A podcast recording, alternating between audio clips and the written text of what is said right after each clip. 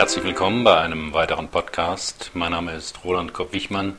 Ich bin Führungskräftetrainer und Coach in Heidelberg. Das Thema heute, wie kann man übertriebenen Perfektionismus überwinden? Oder auch, warum Perfektionisten die Pareto-Regel nicht hilft. In der neuen Ausgabe des Weiterbildungsmagazins Manager-Seminare geht die Titelgeschichte über das Thema Karrierefalle Perfektion. Darin behauptet die Autorin Simone Jansson, dass 80-prozentiger Einsatz oft nicht nur ausreichend, sondern sogar besser sei als ein 110-prozentiger. Die Pareto-Regel, auch als 80-20-Regel, besagt, dass viele Dinge nicht gleichmäßig verteilt sind, sondern nach diesem Verhältnis. Zum Beispiel 80 Prozent der Weltbevölkerung lebt in 20 Prozent der Städte. Mit 20 Prozent ihrer Kunden macht eine Firma 80 Prozent ihres Umsatzes. 20 Prozent der Kunden machen aber auch 80 Prozent des Ärgers. Dazu bringt sie nachdenklich machende Erkenntnisse und Studien über die Grenzen der Genauigkeit. In 20 Prozent der Arbeitszeit werden 80 Prozent der Ergebnisse erzielt.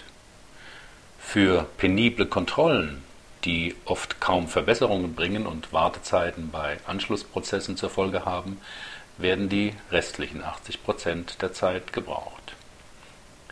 Natürlich gibt es Bereiche, wo Null Fehlertoleranz notwendig ist und ein entsprechender Aufwand gerechtfertigt ist. Aber das sind die Ausnahmen. Hinzu kommt auch, dass unser Gehirn gar nicht für perfektes Arbeiten angelegt ist. Das zeigt eindrucksvoll folgendes Experiment. 200 Studenten sollten mathematische Aufgaben lösen, wobei man gleichzeitig ihre Gehirnaktivität maß. Für einen ersten Durchgang gab man ihnen die realistische Vorgabe von einer Viertelstunde. In einem zweiten Durchgang gab man ihnen für eine Rechenaufgabe mit gleichem Schwierigkeitsgrad eine halbe Stunde Zeit und empfahl, die Zeit voll auszunutzen, um mögliche Fehler schon vorher auszumerzen. Das Ergebnis? Durch die doppelte Zeit verbesserten sich die Rechenergebnisse nicht. Doch konnte man feststellen, dass beim zweiten Durchgang die Gehirne viel aktiver waren. Außerdem gaben die Studenten an, dass sie die Aufgaben im zweiten Durchgang schwerer fanden.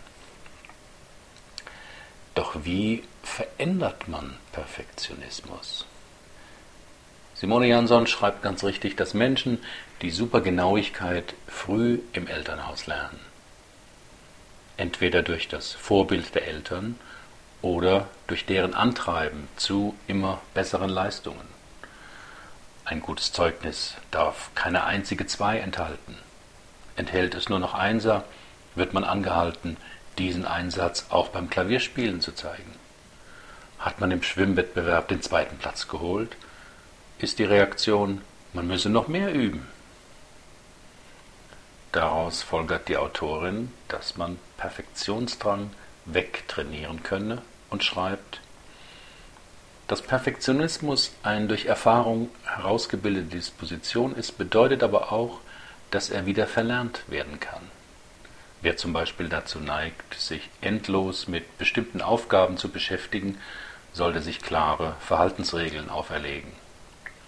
Wenn ich das Meetingprotokoll verfasst habe, lese ich es nur noch zweimal durch, bevor ich es dem Chef weiterleite. Oder das Preisangebot rechne ich lediglich einmal nach und schicke es dann unverzüglich dem Kunden. Der Schlüssel zum Erfolg bei solchen Verhaltensübungen ist, wie bei jedem Training, Disziplin und Ausdauer. Ende des Zitats.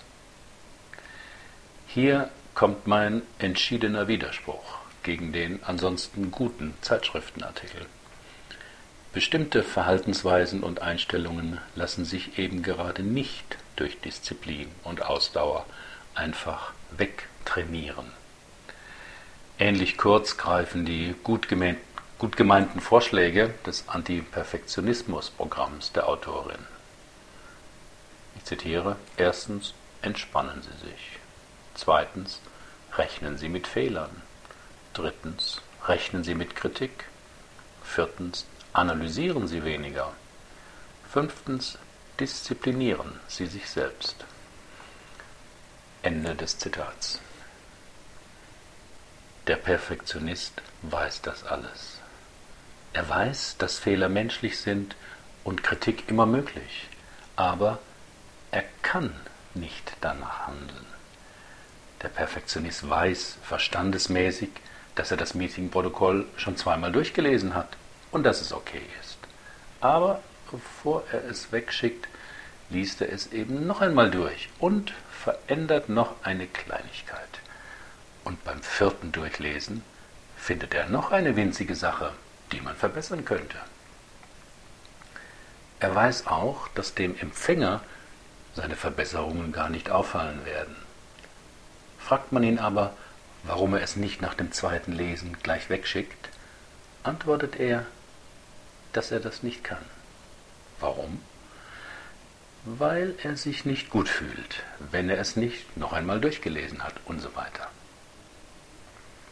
Wenn das wegzutrainieren wäre, hätten viele Perfektionisten ihr zwanghaftes Verhalten ja schon längst abgelegt. Aber es klappt ebenso selten. So wie es auch nicht hilft, einem Menschen, der sich unbegründete Sorgen macht, zu sagen, er solle sich keine Sorgen machen. Oder jemand, der etwas faul ist, zu sagen, er müsse sich eben mehr anstrengen. So wie es ja auch nichts hilft, Menschen, die über Zeitnot klagen, ein Buch mit Zeitspartipps zu schenken. Oder Menschen, die an Stress leiden, eine CD mit einer Entspannungsmethode. Perfektionismus ist oft eine Abwehr gegen Ängste.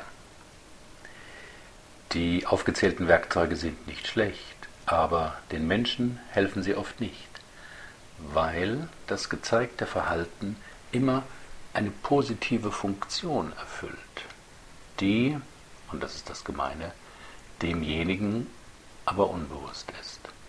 Deswegen weiß er verstandesmäßig, dass das penible Kontrollieren nichts bringt. Die unbewusste positive Funktion bringt ihn aber dazu, es trotzdem zu tun. In meinen Persönlichkeitsseminaren treffe ich viele Perfektionisten. Von ihnen habe ich über die Jahre gelernt, welchen unbewussten Nutzen diese manchmal unangenehme Verhaltensgewohnheit haben kann. Oft ist es der Wunsch, sich gegen Kritik von außen frühzeitig zu wappnen, indem man alle mögliche Kritik schon selbst vorweggenommen hat. Dahinter steckt auch oft der Glaube, man würde nur respektiert und geliebt werden, wenn man makellos und unfehlbar ist. Manchmal ist es auch die Angst vor Unsicherheit und Versagen, das Schwarz-Weiß-Denken des Perfektionisten, entweder bin ich perfekt oder ein totaler Versager, nimmt den Raum für alle 80-20 Lösungen, in denen ein gut genug reichen würde. Um Perfektionismus zu verändern, ist es deshalb aus meiner Sicht notwendig, bei sich herauszufinden, welche Funktion das Verhalten für einen selbst erfüllt. Das herauszufinden ist nicht leicht. Hilfreich ist oft die Frage nach den befürchteten Konsequenzen.